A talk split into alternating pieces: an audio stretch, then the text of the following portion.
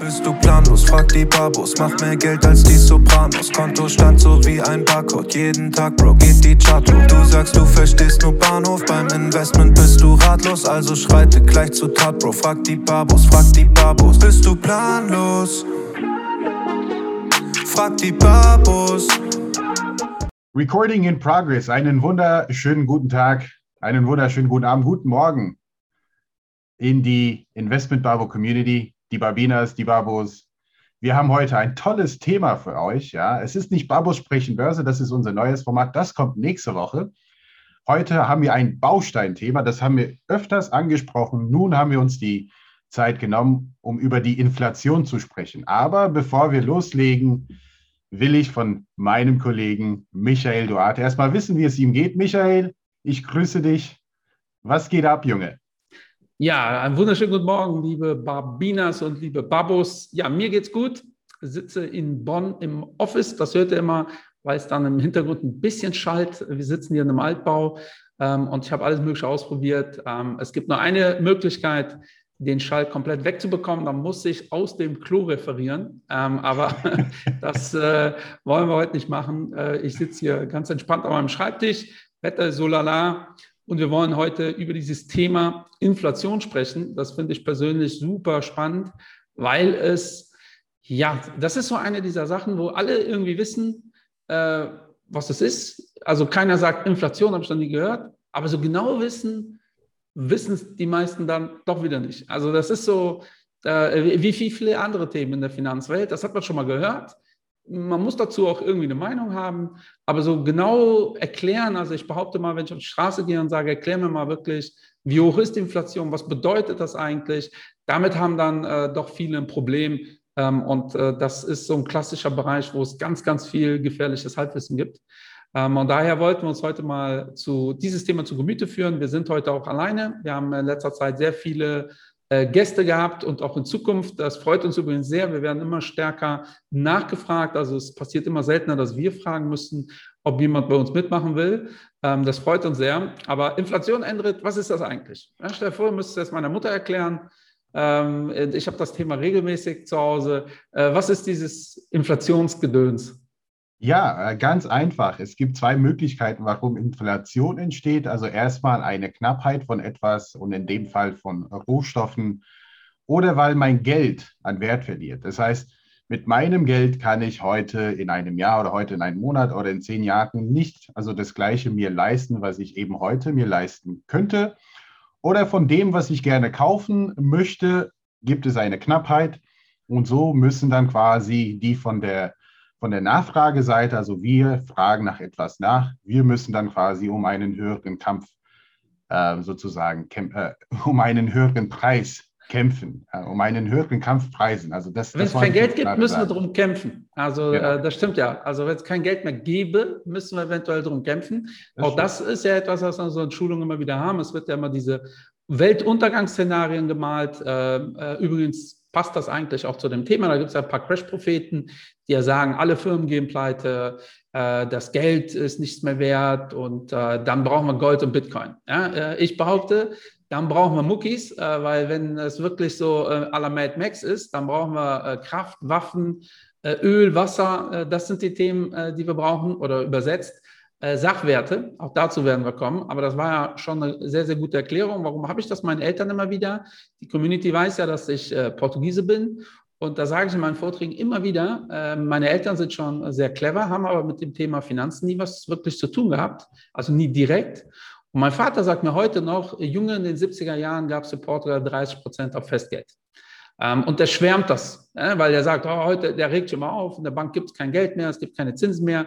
Ähm, damals waren es äh, coole Zeiten. Ne? Und ich sage immer wieder, ja, Papa, bei 35 Prozent Inflation ist 30 Prozent Festgeld nicht so interessant. Und äh, das Verrückte ist, er hat zu dem Zeitpunkt exakt das Richtige gemacht. Äh, der hat Schulden gemacht. Der hat äh, ähm, zwei Immobilien äh, gebaut oder eine gebaut, eine renoviert in dem Sinne. Und die waren super schnell abbezahlt, weil er hat ja D-Mark überwiesen nach Portugal und diese D-Mark waren jedes Jahr 35 Prozent mehr Escudos wert.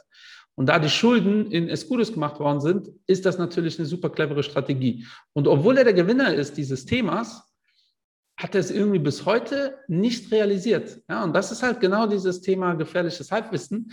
Ähm, die äh, Inflation ist etwas, was weh tut, aber irgendwie beschwert sich halt keiner darüber. Ne? Und äh, könnte auch daran liegen, dass die Inflation in Deutschland in den letzten Jahren nicht so wirklich extrem war. Äh, wir haben 2020 0,5 äh, Prozent gesehen. Davor haben wir so zwischen 1,4, 1,8 gelegen, so 2015 darum auch unter der 1. Davor aber immer so um die 2 Prozent. Ähm, das ist auch das, was die Europäische Zentralbank haben möchte. Ähm, aber die Erwartungen sind halt äh, aktuell deutlich höhere. Ne? Und äh, wenn man sich mit dem Thema beschäftigt, muss man sich damit beschäftigen. Das werdet ihr auch immer wieder lesen. Ja, das ist ja die falsche Inflation. Ja, also diese offiziellen Zahlen. Ja, und das sind jetzt in dem Fall keine äh, Verschwörungstheoretiker, sondern da steckt schon was hinter. Ja, Endrit, ja, was, äh, äh, äh, was sagt ihr dazu als Company? Ja, also es gibt da viele verschiedene Meinungen, wie man Inflation messen sollte und vielleicht ähm, auch ein netter Hinweis für, für unsere Zuhörer. Meistens, wenn man nur nach Inflation auf Google äh, sucht, kommt man nicht weiter. Man muss dann eben Verbraucherpreisindex eingeben oder in den USA der Consumer Price Index, der CPI. Und dann kommt man so ein bisschen weiter und man stellt auch fest, zumindest in den USA wird der CPI über 200 Kategorien äh, gemessen. Und das heißt, es gibt 200 verschiedene Kategorien. Dazu gehören Bildung, Wohnen, Transport, ähm, also alles, was wir wirklich in unserem Alltag brauchen, wofür wir Geld ausgeben. Und diese Sachen werden dann quasi gemessen. Die Preisbewegung wird gemessen und das natürlich in regelmäßigen Abständen. Und so stellt man auch fest, wenn es jetzt um das Thema Wohnen angeht, ist der Preis hier angestiegen. Und natürlich gibt es viele Diskussionen, wie dann die Gewichtung von diesen verschiedenen Sachen äh, dann innerhalb von von dem Index äh, entsteht. Und diese Diskussion gibt es natürlich auch bei dem Thema ETFs. Es ist so ähnlich, dass man sagt, ja, aber wir sind breit diversifiziert. Aber manche Aktien in so einem MSCI-Index, ja, von den 1500 Aktien, machen 0,0001 äh, Gewicht. Äh, und so ist es beim Thema Inflation. Manche wichtige Bereiche, und deshalb gibt es hier so, so ein bisschen Diskussionsbedarf, manche wichtige Bereiche, die viel von unserem Leben ausmachen, die werden auch tatsächlich in manchen Ländern auch untergewichtet. Also es gibt keinen Maßstab für die ganze Welt. Es sieht tatsächlich von Land zu Land ein Tick anders aus. Und äh, ja, jetzt ja. im vergangenen Monat oder die letzten Inflationspreise beziehungsweise Consumer Price Index Preise aus den USA zeigen eine Inflation, äh, also eine Inflationsrate von 4,2 Prozent. Ja, und wie der Michael sagte, das ist schon ein heftiger Sprung, wenn man sieht, dass letztes Jahr die Inflation in den USA so bei rund 1,5 sogar noch ein Tick weniger war. Warum? Viele Menschen haben kein Geld ausgegeben. Ja, sie haben einfach Geld gespart. Und wenn wie ein Staat Menschen auch Geld sparen, hat das leicht deflationäre Tendenzen.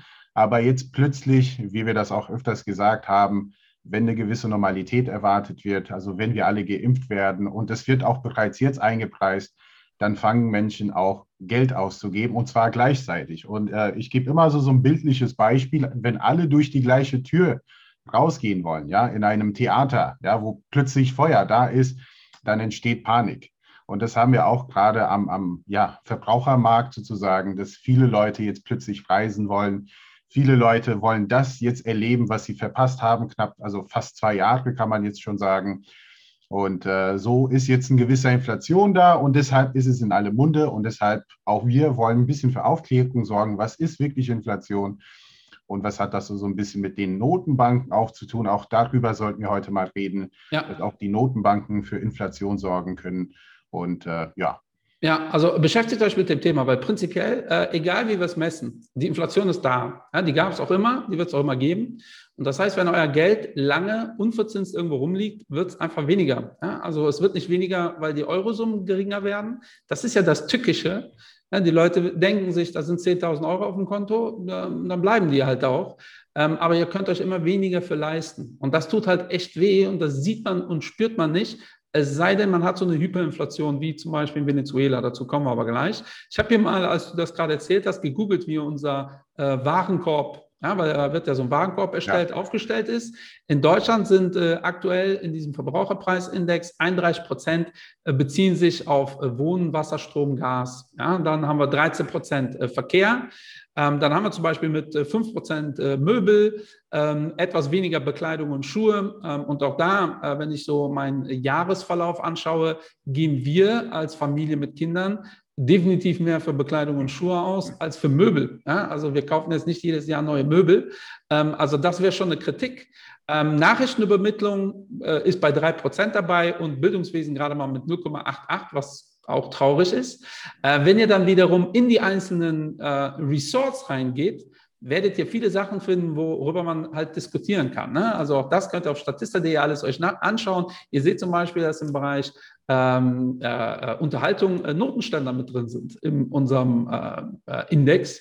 Äh, also wird theoretisch so getan, als ob ihr jedes Jahr so einen Notenständer kauft. Hm. Ähm, darüber kann man halt diskutieren. Ja? Dann kann man darüber diskutieren, ähm, zum Beispiel Gehaltsklassen. Umso mehr ihr verdient, äh, umso weniger proportional macht äh, Wohnen dann letztendlich mhm. aus. Ja, logischerweise, ne? wenn ihr äh, Millionärseinkommen äh, habt, äh, dann äh, gebt ihr in der Regel für euer Wohnen, ihr habt dann sicherlich Immobilien, aber ihr wohnt dann nicht mehr da drin, nicht mehr ein Drittel eures Gehalts aus. Bei Leuten, die ähm, ja, durchschnittlich oder unterdurchschnittlich verdienen ähm, in einer Großstadt, kann man eigentlich auch nicht mehr sagen, dass 30 Prozent des Gehalts für Wohnen draufgehen, sondern ja. tendenziell deutlich mehr. Also kann man sich ja mal in Frankfurt anschauen, äh, wie viel so ein Durchschnittsverdiener da proportional aufgibt. Und daher ist ähm, die Inflation schon subjektiv. Also subjektiv im Sinne von derjenige, der entscheidet, wie die gemessen wird, hat da schon einen Einfluss drauf. Und je nachdem, was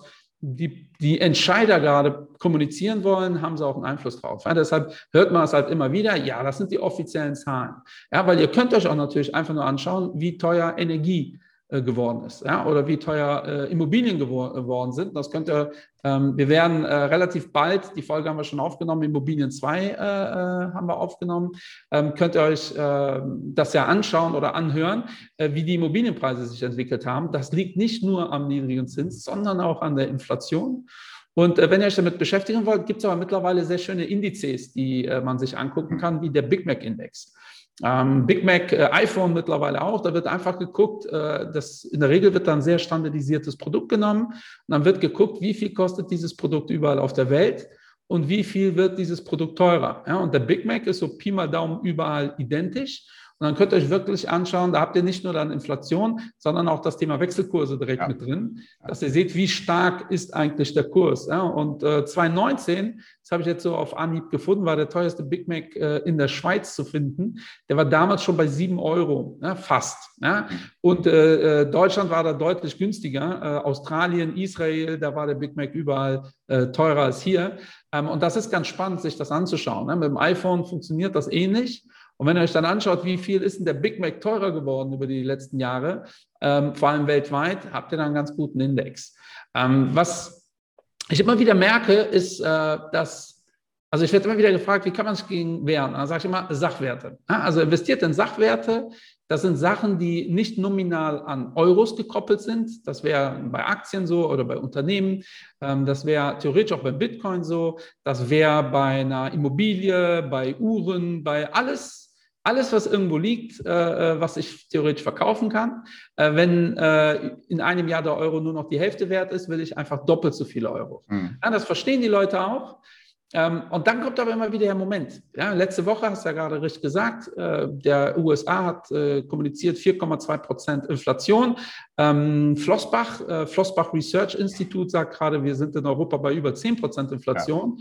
Ja. Ähm, könnt ihr euch gerne mal anschauen. Die kalkulieren das halt selbst ähm, weil die einfach sich andere Zahlen anschauen und das ist gut, was sie da machen. Ähm, und da kommt aber immer wieder, ja, warum gehen dann die Aktien runter? Ja, weil das war ja so, ne? Aktien, äh, äh immer, ähm, Inflation 4% hoch, die Aktienmärkte hat es geschüttelt. Da, da kriegen viele diesen Übergang nicht hin. Woran liegt das? Ja, hast du da eine spontane Erklärung für? Nee, also ich habe keine Erklärung dafür, Michael. Du kannst also, es gerne mal erleuchten. Ja, ich habe auch keine Erklärung, weil das ist das Schöne an Inflation. Das meine ich ja. Ähm, äh, es ist nicht so ähm, binär, wie man sich das so ja. gerne vorstellen würde. Meine Erklärung, die ich mir, die, die meine Interpretation ist, und das sind eher Interpretationen, ja. ähm, da haben bestimmt andere, andere Interpretationen, ist äh, die Angst vor einem Zinsanstieg. Ja, weil das sind zwei unterschiedliche Paar Schuhe. Also ähm, ihr könnt entspannt sein. Nehmen wir mal an, wir haben jetzt 10% Inflation per annum in den nächsten äh, zehn Jahren. Dann werden die Aktien in zehn Jahren einfach deutlich mehr wert sein, weil das wird eingepreist. Ja, genauso wie, wie bei Immobilien. Oder wenn ihr einen Van Gogh im Keller habt, dann ist er halt in zehn Jahren auch um ein Vielfaches mehr wert, einfach nur durch die Inflation. Äh, aber, und das ist das, was der Hendrit ja gerade gesagt hat, die Notenbanken steuern ja dieses Spiel. Ja, ähm, die ähm, können die Liquidität steuern, die können Geld in die Märkte pumpen oder halt auch wieder rausnehmen.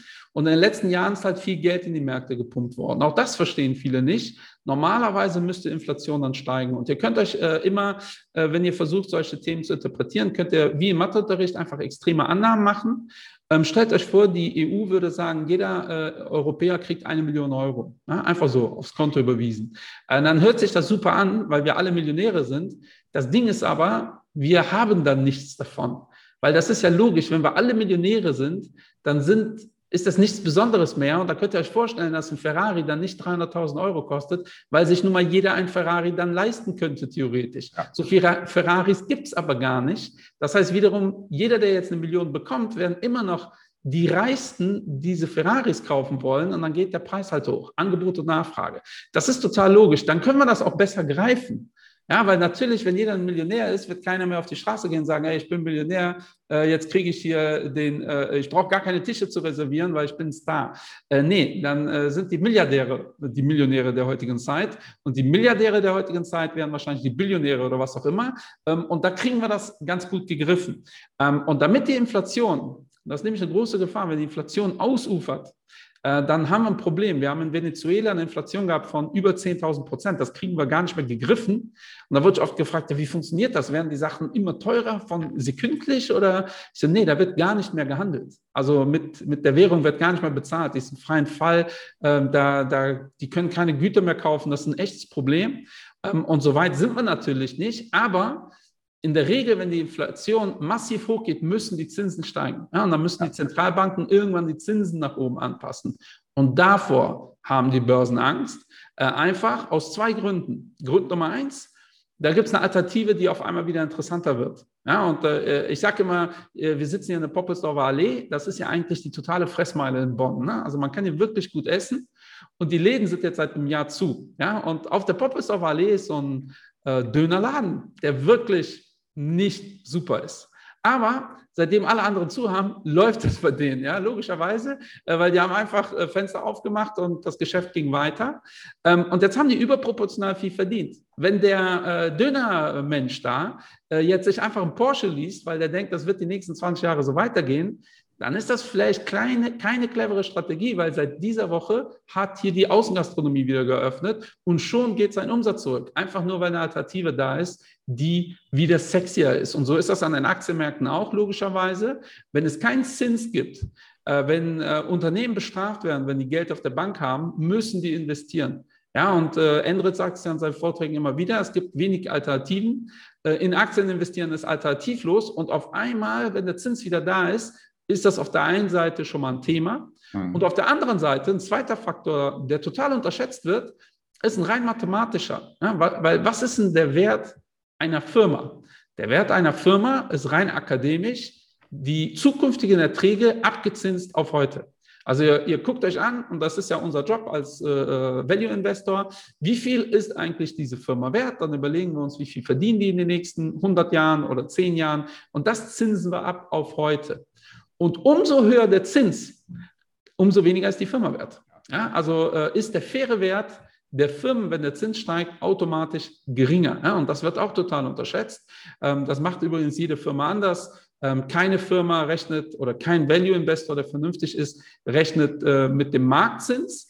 Ähm, aber unabhängig davon, wenn der Marktzins steigt, müsst ihr intern in euren äh, äh, mathematischen Systemen auch die Zinsen anpassen, logischerweise. Ja, also wir rechnen mit äh, fernab vom Marktzins, die, die, die Summe ist äh, deutlich höher. Aber nehmen wir mal an, jetzt kriegt ihr wieder bei äh, Ingdiba 2% auf Tagesgeld, dann werden wir natürlich unsere Faktoren anpassen müssen. Und das haben viele nicht auf dem Schirm. Und ich höre dann immer wieder, wen tut das jetzt mehr weh? Value oder Growth?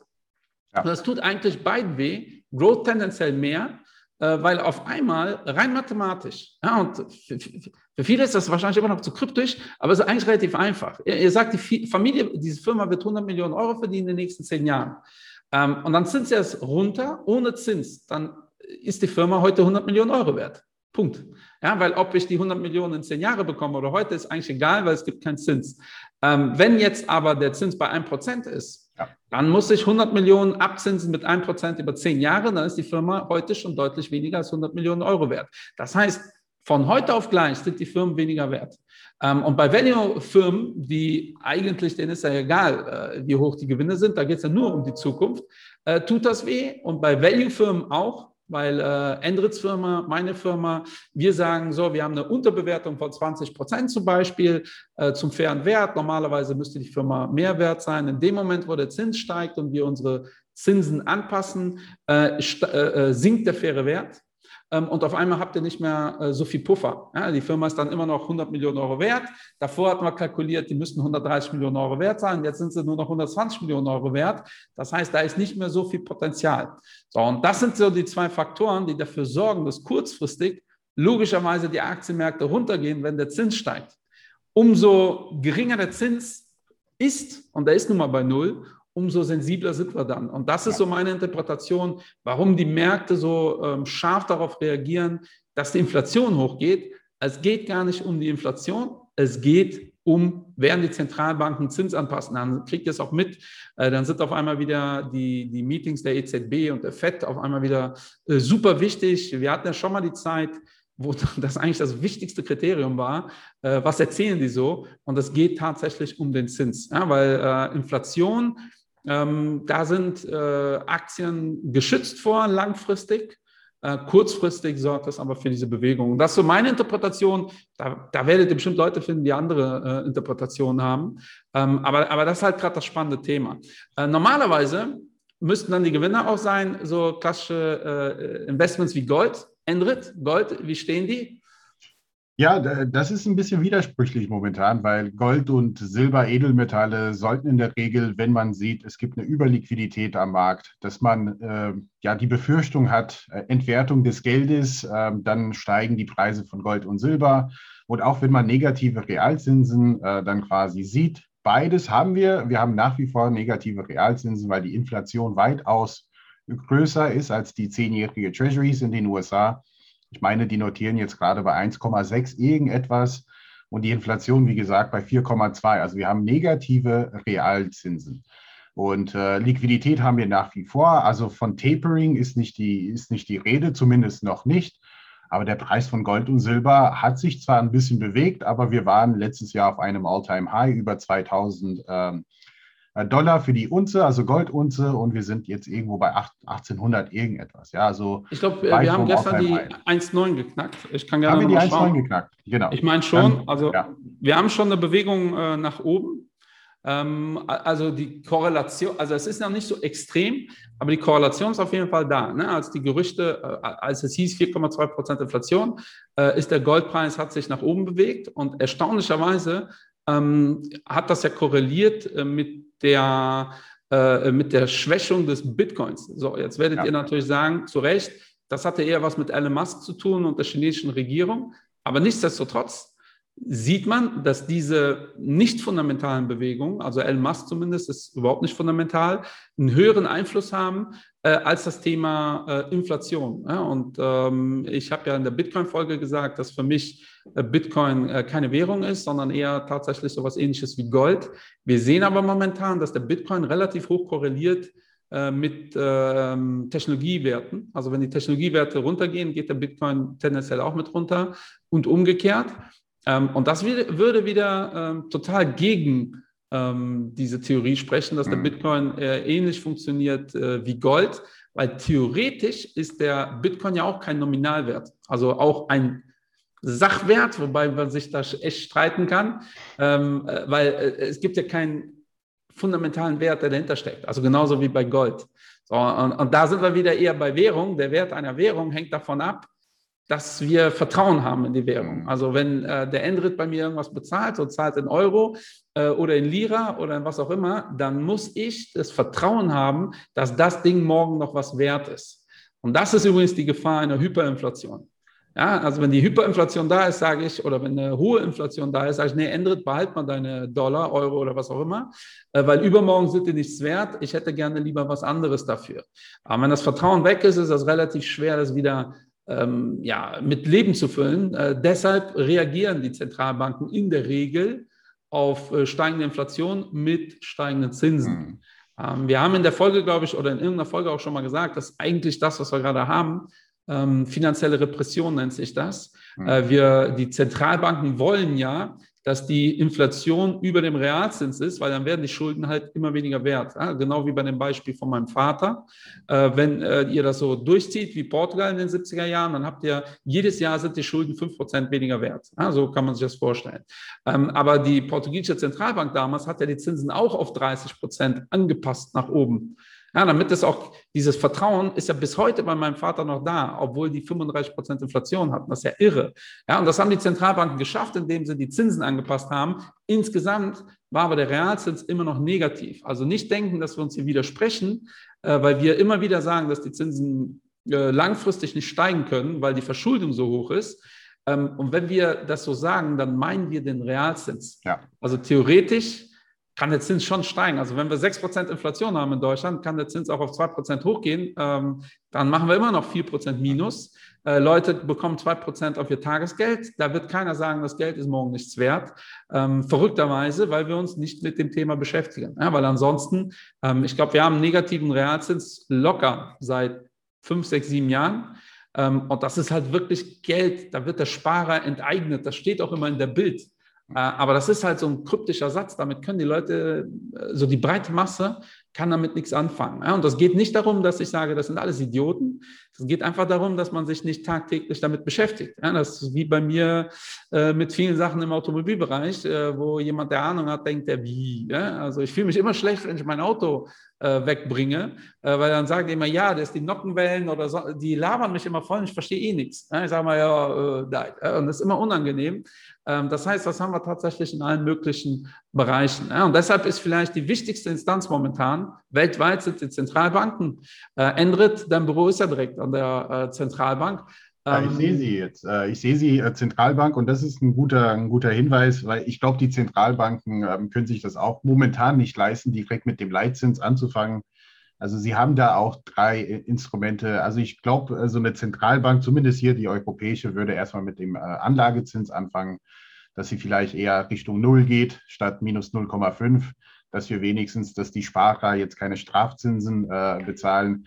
Und dann könnte man äh, sich überlegen, die Geldmenge, also M2 und so weiter und so fort, äh, das dann quasi zu reduzieren. Und dann würde, falls die Inflation immer noch relativ hoch bleibt, was ich nicht sehe persönlich, ähm, weil ich glaube, wir werden wieder zurück zu den Tendenzen gehen unter 2 Prozent, also ähm, sogar Richtung 1 Prozent, aber wir haben momentan eine Sondersituation und diese Sondersituation ist nun mal Corona, dass viele Leute einfach das Geld auch nicht ausgeben konnten und auch nicht ausgeben wollten aufgrund von Ängsten, was kommt auf uns zu. Aber sobald Normalität herrscht, gibt es erstmal einen Schub.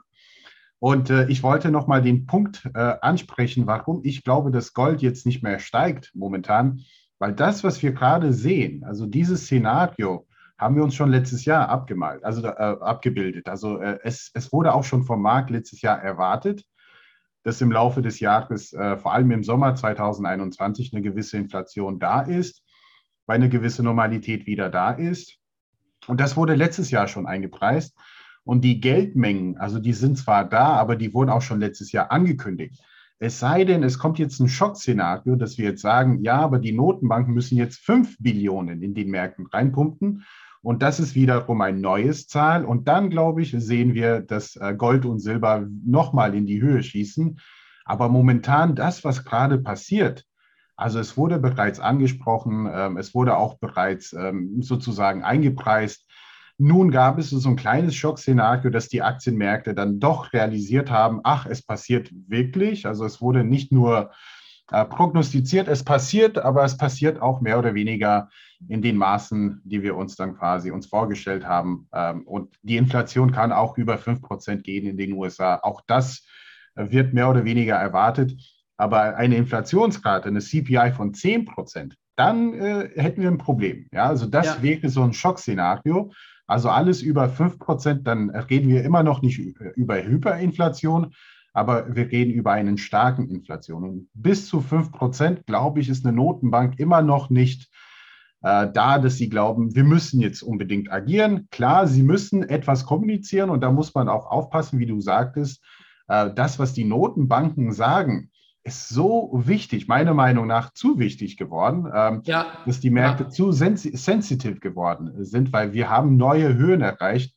Und immer wenn du neue Höhen erreichst, dann denkst du halt, vielleicht soll ich meine Gewinne mal mitnehmen. Und sobald es eine leichte Andeutung gibt von schlechten Nachrichten, dann kommt die Volatilität. Und das ist vollkommen normal, aber bietet wiederum gute, gute Gelegenheiten, also wirklich für einen antizyklischen Investor. Ja, dazu kommt, dass man nicht unter, äh, ja, vergessen darf, dass äh, wir einmal von den USA reden, einmal von Europa. Ja. Ähm, und in Europa gibt es schon extreme Unterschiede. Und äh, also zum Beispiel, warum ist Deutschland nie wirklich so ein Hochinflationsland gewesen? Es hat viele Gründe, aber einer der Gründe ist, äh, Deutschland hat mit Japan die höchste Sparrate. Ja. Ähm, und ähm, im Endeffekt müsst ihr euch so vorstellen, es gibt viele Theorien, aber eigentlich sind sich alle Ökonomen einig, damit die Inflation wirklich zum Pushen kommt, muss das Geld einmal den kompletten Kreislauf durchwandern. Ja, die Idee ist ja, nehmen wir an, Endrit und ich und, äh, oder die Barbos machen eine eigene, äh, eine eigene, ein eigenes Land auf. Ja, Barbolandia oh, oh, ja. in dem Sinne. Äh, dann äh, würde äh, die, unsere Zentralbank den Unternehmern Geld geben, die würden Leute einstellen, diese Leute bekommen äh, Lohn, kaufen dann wiederum die Produkte. Äh, dadurch passiert Wertschöpfung. das muss angestoßen werden. wir kaufen die Produkte, die sind ein bisschen mehr wert als das, was sie gekostet haben. Dafür steigen die Löhne. Ähm, wir bekommen wieder mehr Geld, geben mehr Geld aus und dadurch wird alles teurer und funktioniert. Ähm, damit aber dieses alles wird teurer, muss das einmal so durch das komplette Kreislaufsystem äh, gehen. Und dann muss man das Geld auch wieder ausgeben. Und die Amis geben halt ihr Geld aus. Also die ticken halt völlig anders als äh, die Europäer und schon mal deutlich anders als die Deutschen. Und die Deutschen sind tendenziell eher so, dass sie ähm, eine, äh, relativ viel Geld sparen. Das ist ja schon mal positiv. Ähm, äh, da muss sich auch jeder fragen, warum haben wir dann nicht viel mehr Vermögen? Das liegt daran, dass wir viel sparen, es aber nicht richtig investieren, leider. Das ist auch belegt, darüber kann man äh, sich gar nicht streiten. Aber dadurch ist dieses Thema auch in äh, Deutschland oder in Europa schlechter zu steuern. Ja, weil äh, wenn man den Leuten Geld gibt und da Geld in den Markt pumpt ähm, und dann versackt das auf Girokonten, ähm, ja, dann äh, ist der Effekt relativ gering. Das ist so die ökonomische Stärke der Amerikaner und sicherlich aber auch eine ihrer Schwächen.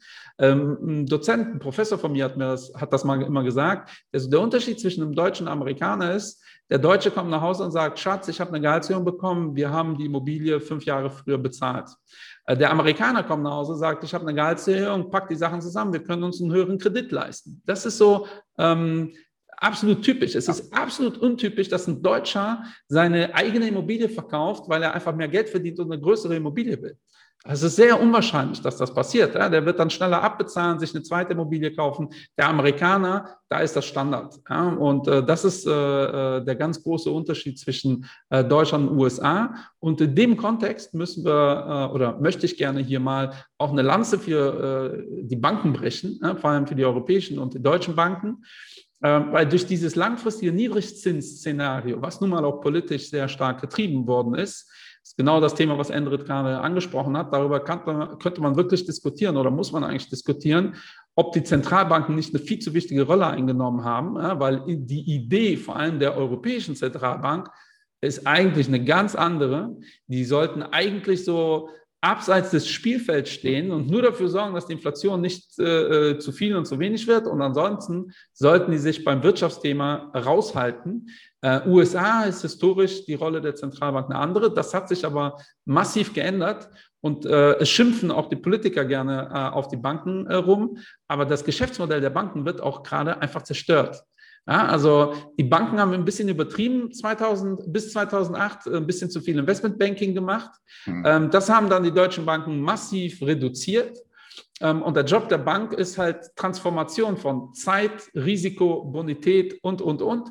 Ähm, also die sorgen eigentlich dafür, dass das Geld verliehen wird äh, äh an, an, an Menschen, an, nehmen das Geld aus dem Geldmarkt und verleihen das an Menschen und Unternehmen und sorgen dafür, dass die, die ihr Geld für zehn Jahre leihen wollen, dass, äh, dass das funktioniert und die, die für 100 Jahre ihr Geld leihen wollen, dass es auch funktioniert.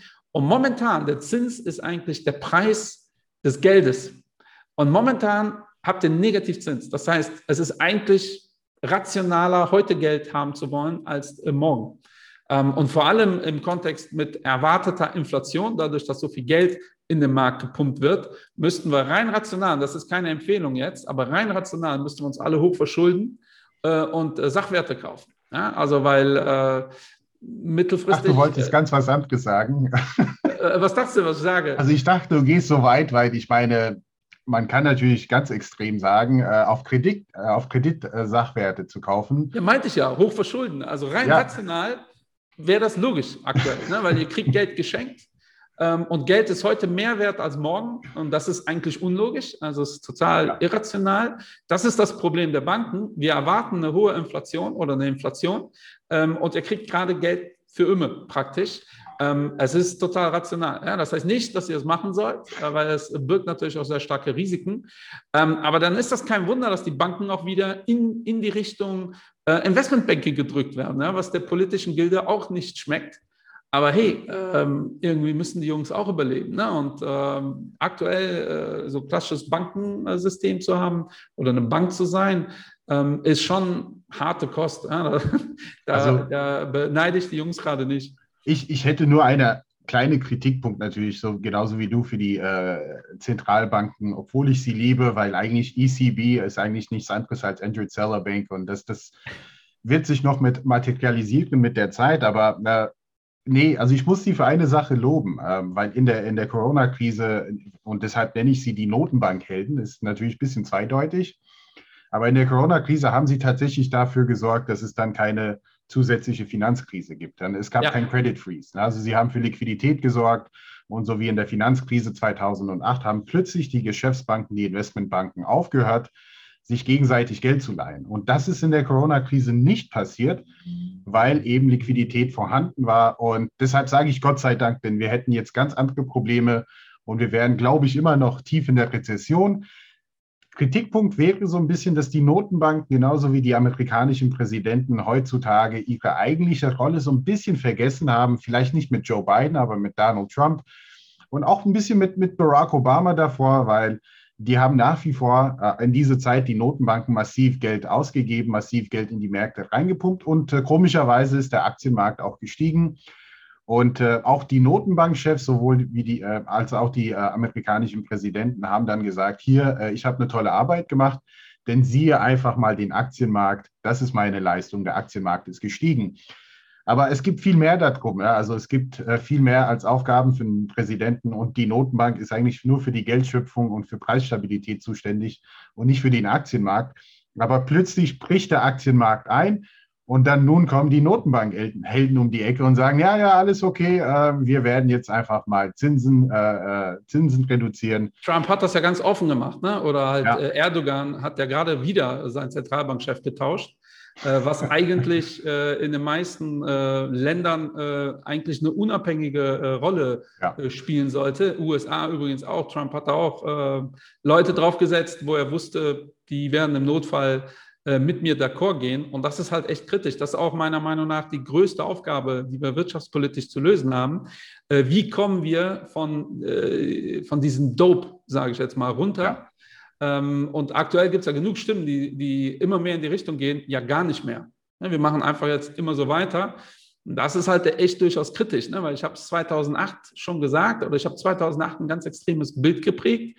Ich meinte, die Krise, die wir haben, ja, und die Zentralbank sind da die Ärzte, äh, sind so wie, ich gehe zum Arzt mit Fieber. Ja, und dann gibt er mir erstmal äh, so ein paar Schmerzmittel, ein paar klassische und alles ist gut. Ne? Und dann hofft er, dass mein Fieber runtergeht. Ja? Wenn ich eine Woche später dann, das wäre so bei den Zentralbanken übrigens so äh, fiskalpolitische Maßnahmen oder so ein bisschen Unterstützung.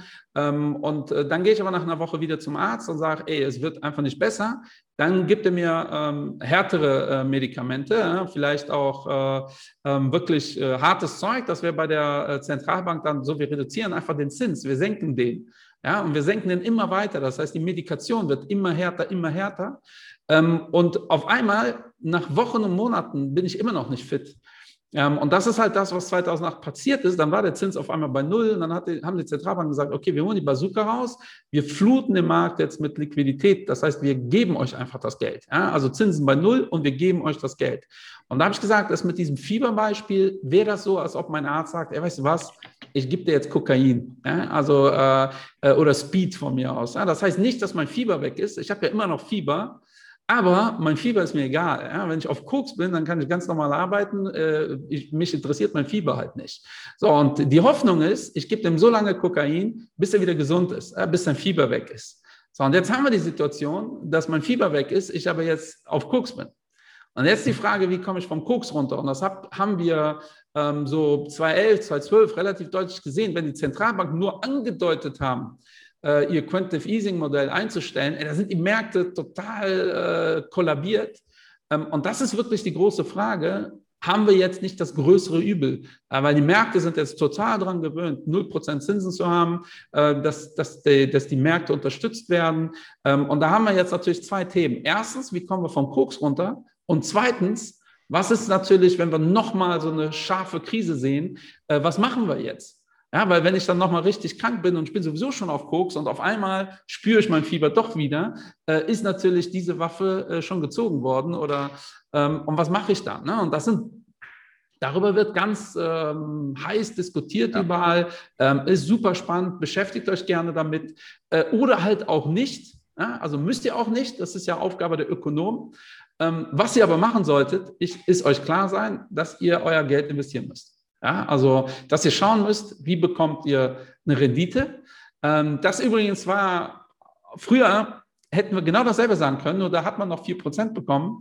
Äh, oder bei meinem Vater in den 70er Jahren, der hat 30% bekommen und da war das Argument aber genau dasselbe. Du musst investieren, damit du äh, äh Plus machst und nicht ja. äh, am Ende des Tages weniger ähm, äh, äh, raus hast, weil äh, das hören wir leider immer oft ja, und Berater hören das auch super oft, dass junge Menschen ähm, so von der Gesetz- und Rentenversicherung so ein Schreiben bekommen und dann steht da drauf 1500 Euro und dann sagen die, boah, damit komme ich klar. Ja, also ich habe heute zwar mehr äh, eventuell zur Verfügung, aber als Rentner mhm. werde ich mich natürlich ein bisschen äh, äh, hier und da äh, Einsparungen haben und nicht mehr so viel Geld ausgeben. Was sie total unterschätzen, ist halt, dass diese Summe in 30 oder 40 Jahren bezahlt wird. So, und das ist halt das Heftige. Ja, und da sage ich immer wieder, ich bin ja hier der Senior. Als ich Schüler war, ja, das ist so gerade mal 25 Jahre her in Köln, ähm, da haben wir noch gesagt, äh, wenn jemand 1000 Euro Miete gezahlt hat, dann war das ein Bonzenkind. Ja, also äh, 1000 Euro, 1000 Mark. Ja, das war ein Bonzenkind. Da haben wir gesagt, äh, der äh, steht kurz vor der Entführung, die sind total reich. Ähm, das wären heute 500 Euro, dafür kriegt man in Köln keine Wohnung mehr, logischerweise. Für das doppelte 1000 Euro wird es auch kritisch. Für das dreifache 1500 Euro bekommt in Köln eine Wohnung, da wird aber keiner sagen, boah, das sind krasse Bonzen. Hm. So, und das ist halt was, und da gibt es tausende Beispiele, guckt euch an, was eine Eiskugel gekostet hat, äh, ins Kino gehen, äh, in äh, Freizeitparks gehen, ähm, das, ist, das ist wirklich äh, massiv, ja? oder Klamotten. Ja, bei, äh, in meinem äh, Kindheitsalter waren 100 Mark für eine Jeans, war so die Grenze. Ja, also so, das war so, bei mehr als 100 Mark, kein Mensch zahlt mehr als 100 Mark für eine Jeans. Heute 100 Euro ist eine Standard-Jeans.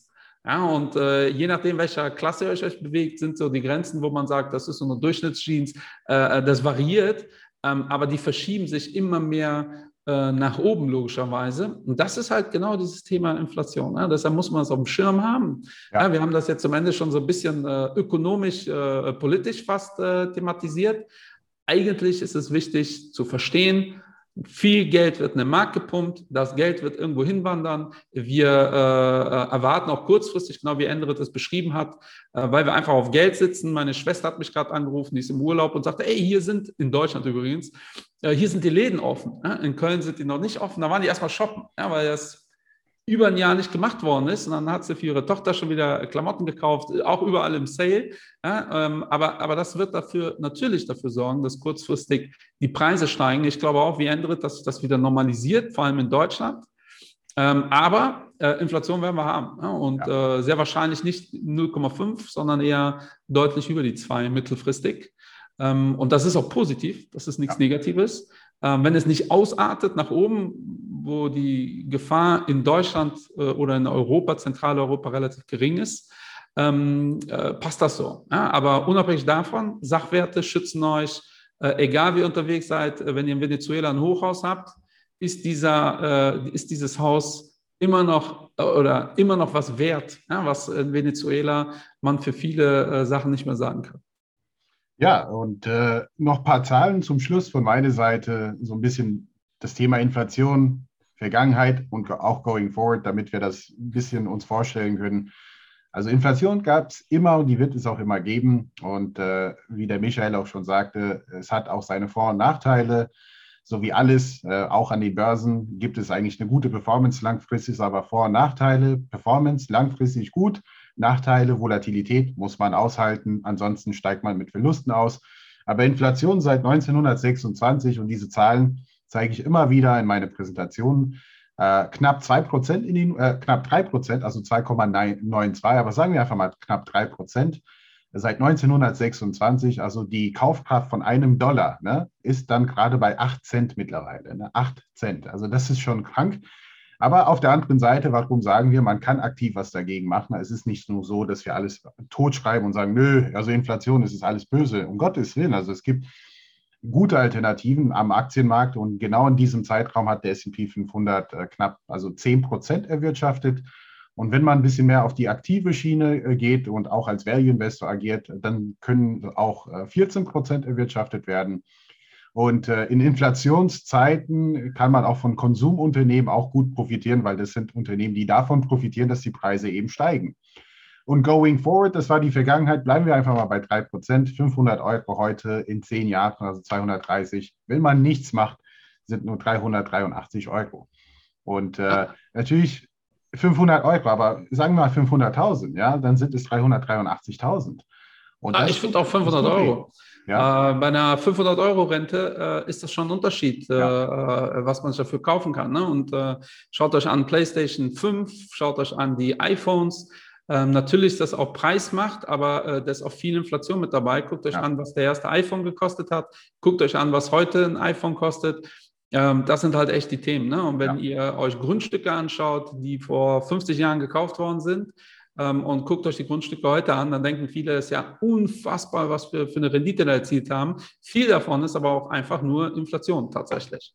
So, und äh, es gibt ja genug Leute, die sich das hochrechnen, in Aktienmarktrendite mit Inflation äh, plus, äh, ähm, äh, plus, plus äh, Produktivität der Firma, mhm. plus Risikoaufschlag. und dann kommt ihr halt auf diese 8%. Und umso höher dieser Inflationsblock, umso höher diese Kalkulation, logischerweise. Ähm, das rechnet jeder ein bisschen anders, aber von der Logik muss das so sein, sonst habt ihr, sonst macht es keinen Sinn, ein Unternehmen zu führen. Ja, wenn es euch übermorgen mehr dann letztendlich äh, abwirft als das, was er heute reinsteckt. Ja, also eigentlich ist das relativ logisch. Ähm, so viel zum Thema Inflation. Ich hoffe, das war nicht zu kryptisch für euch, liebe äh, Babinas, liebe Babos. Gebt uns da gerne Feedback. Von meiner Seite äh, war es das. Ich wünsche euch eine schöne Woche. Lieber Endrit, vielen Dank. Wie immer, war mir eine Freude. Und wir hören uns ja sowieso nächste Woche mit unserem neuen Format Babus äh, sprechen Börse. Mal gucken, was bis dahin passiert ist. Ist ja gerade auch ganz spannend. Tschö mit Ö. Bis dahin, Cheerio.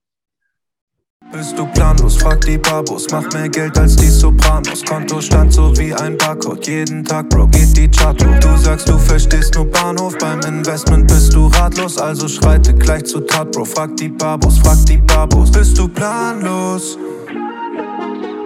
Frag die Babos.